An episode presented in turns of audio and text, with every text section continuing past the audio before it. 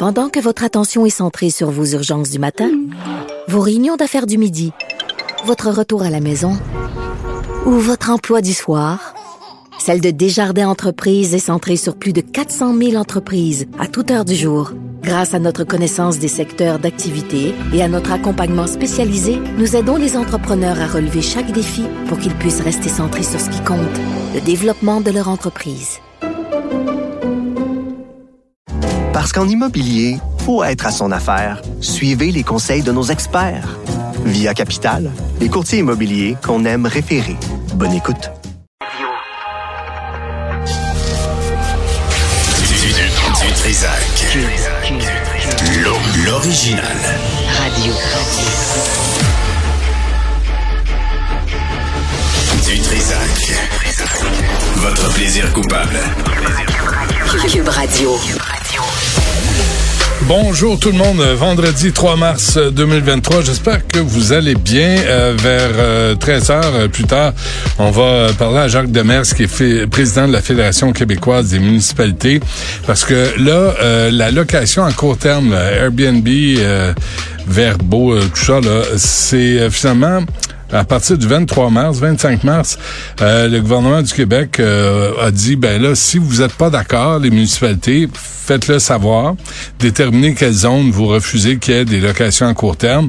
Puis là, ça a l'air que les municipalités, ça n'a pas l'air les intéresser. Euh, ils ont, ils, à un moment donné, ils chialaient, ils voulaient avoir des droits, puis en même temps, résidence secondaire euh, en Gaspésie ou euh, des appartements à Montréal. Il y a des chiffres qui sont sortis, là, à quel point euh, le nombre de, de logements, de condos là, qui sont retirés du marché locatif parce que c'est réservé par les Airbnb qui louent ça à court terme à 200 pièces, 250 pièces la nuit. puis après, on se dit, ben il y a une crise du logement à Montréal, mais la mairesse n'est pas intéressée par pour gérer ça. Aussi, à midi, on aura Glenn Castanera, qui est directeur général de Montréal Centre-Ville.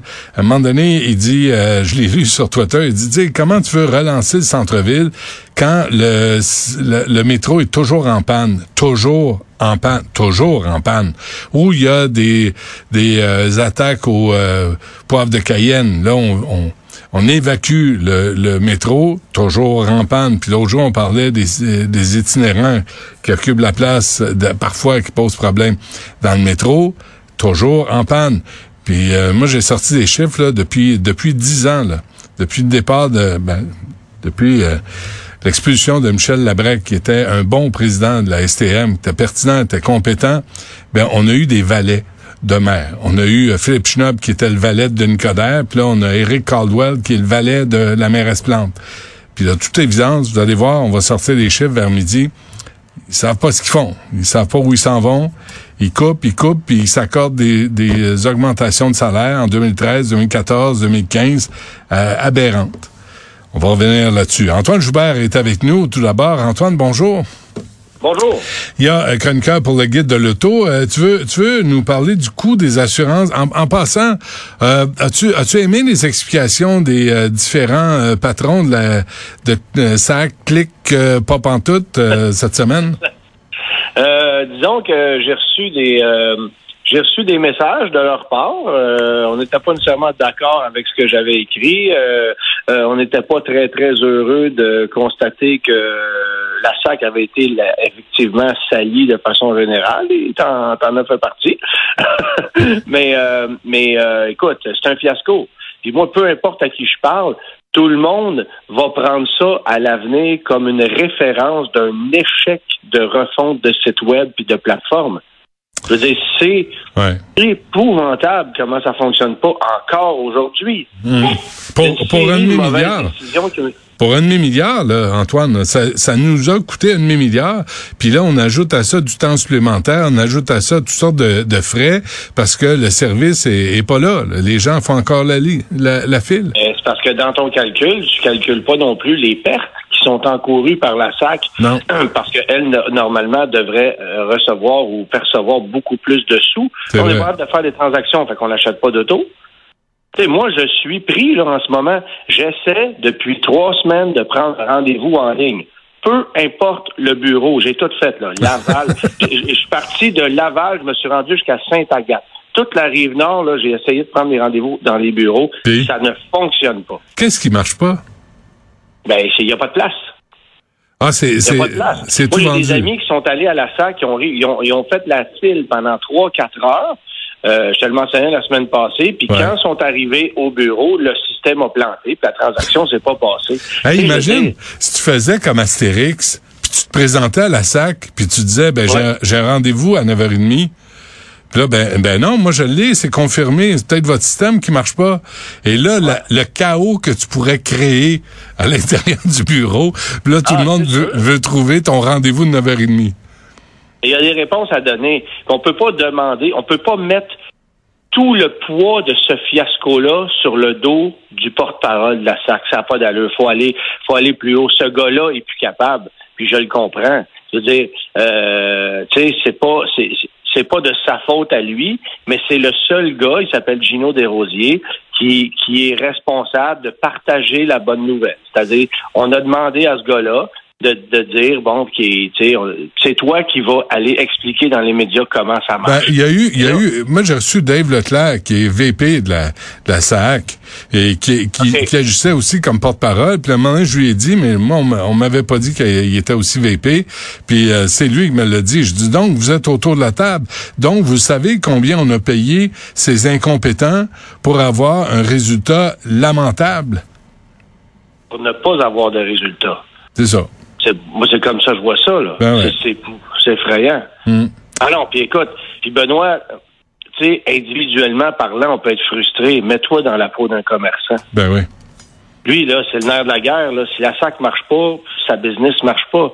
C'est ça, là, la vérité en Oh, ce moment. euh, C'est un bordel. Partout. euh, Antoine, là, je suis sûr que les, les patrons de la SAC n'ont pas eu de salaire cette semaine, là, parce que ça marche pas, leur affaire. Je suis sûr qu'ils n'auront pas de prime cette année, là. Même... C'est ça. Ouais, c'est ça. ouais, c'est ça. Euh, Permets-moi d'en douter. Ah, je te permets amplement. Bon, parle-nous des, des coûts d'assurance pour les véhicules électriques. Mais t'es propriétaire d'une voiture électrique? Oui, toi? monsieur.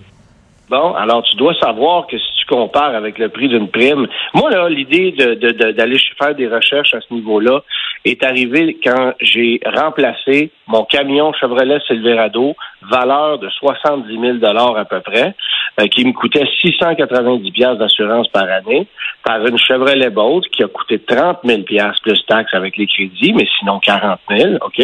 Alors une voiture qui vaut deux fois moins cher, littéralement, et qui me coûte le double en assurance.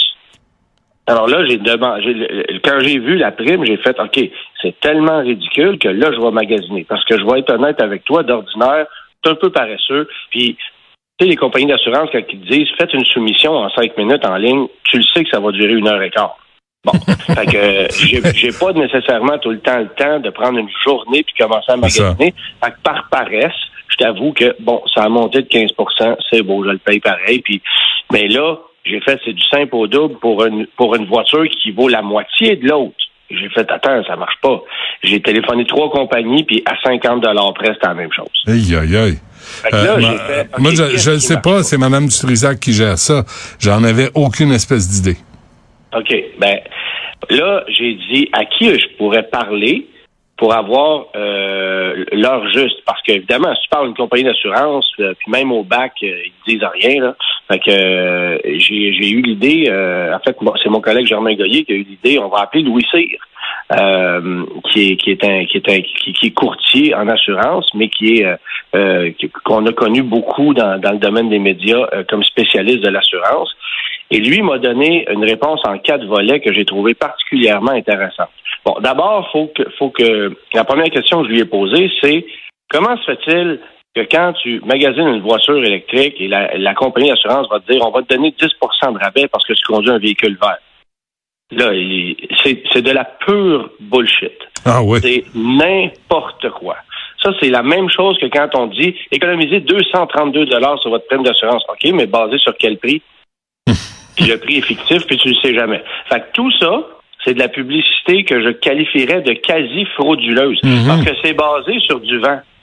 C'est 232 dollars de rabais, mais par rapport à quoi?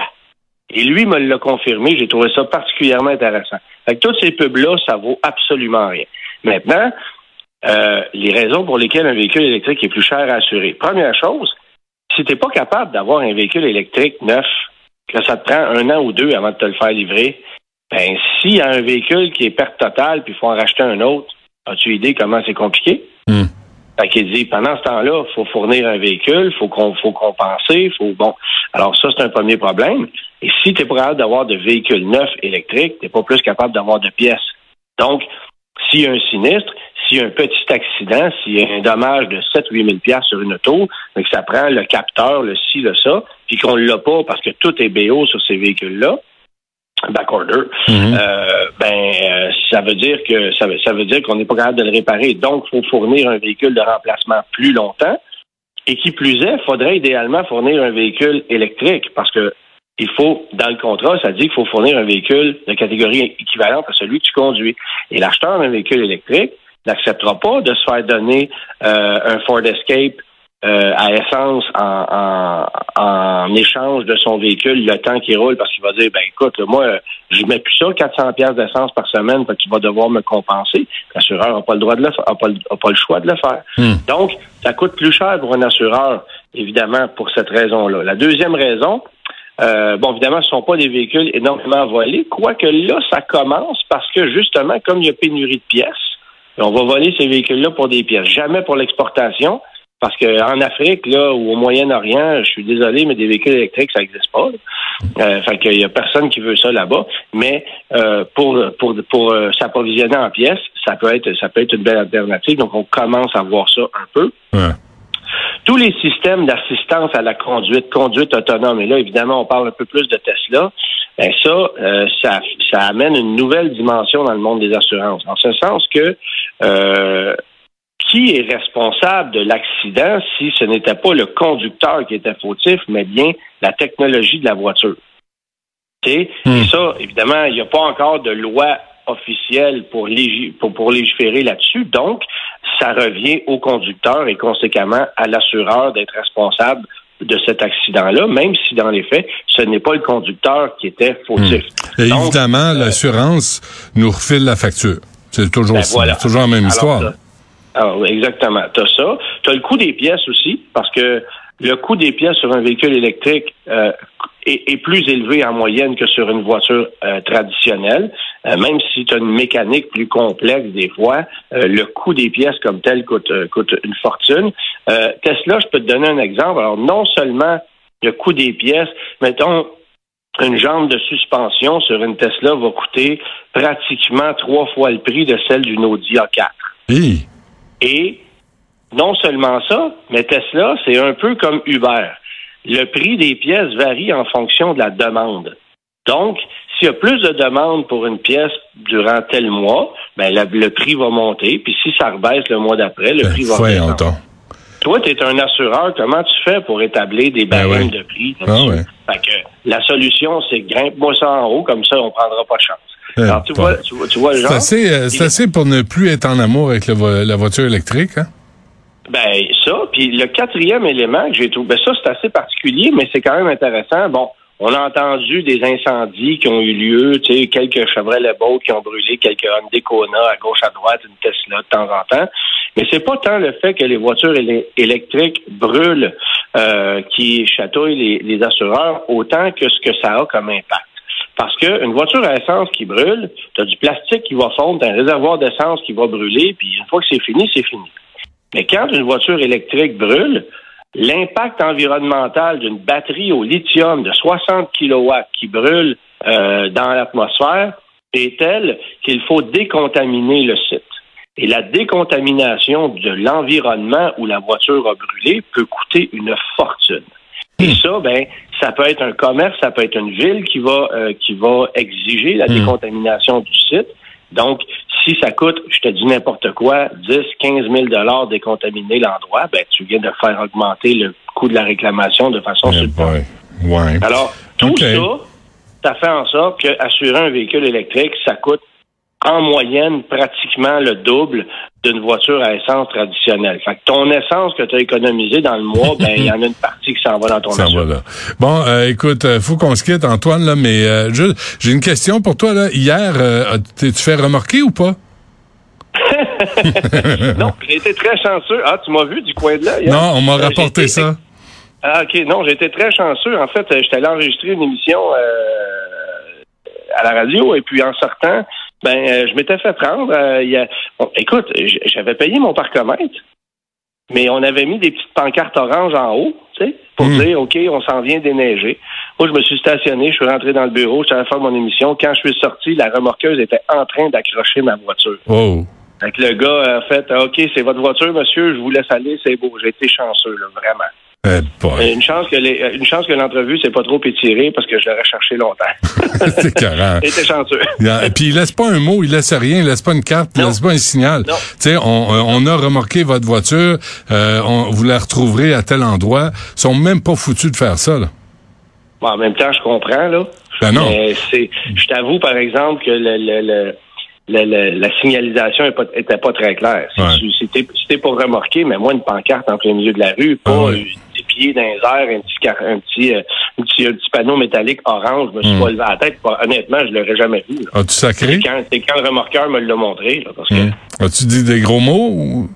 Non, non, non, Non. mais il était gentil, honnêtement, là, parce Ben qu'il oui. pu décider, garde, je l'ai déjà accroché, puis je m'en vais avec ton auto, puis Ouais. arrange pas avec, tes troupes, tu sais, Mm. mais il était bien, bien, bien gentil. C'est ouais. bon. L'avantage de travailler dans les médias, probablement. Euh, Antoine... Antoine Joubert, merci. À la semaine Merci, prochaine. bye-bye. Salut.